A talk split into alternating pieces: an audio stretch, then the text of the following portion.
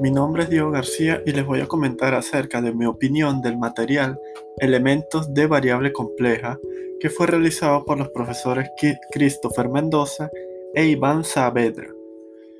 Dicho material me pareció que tiene información breve pero sobre todo entendible, comenzando primero con lo simple y poco a poco agregando más complejidad al tema.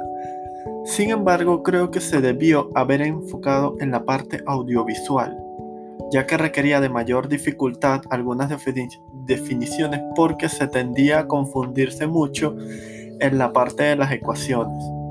A pesar de eso, creo que en líneas generales me parece un buen contenido, teniendo cada concepto una actividad con su respectiva respuesta en caso de querer comprobar el resultado.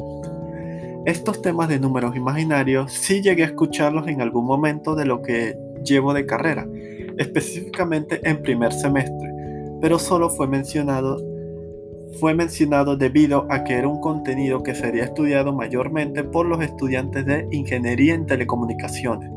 Por lo tanto, no le tomé mucha, mucha importancia al asunto, al asunto de este de los números complejos.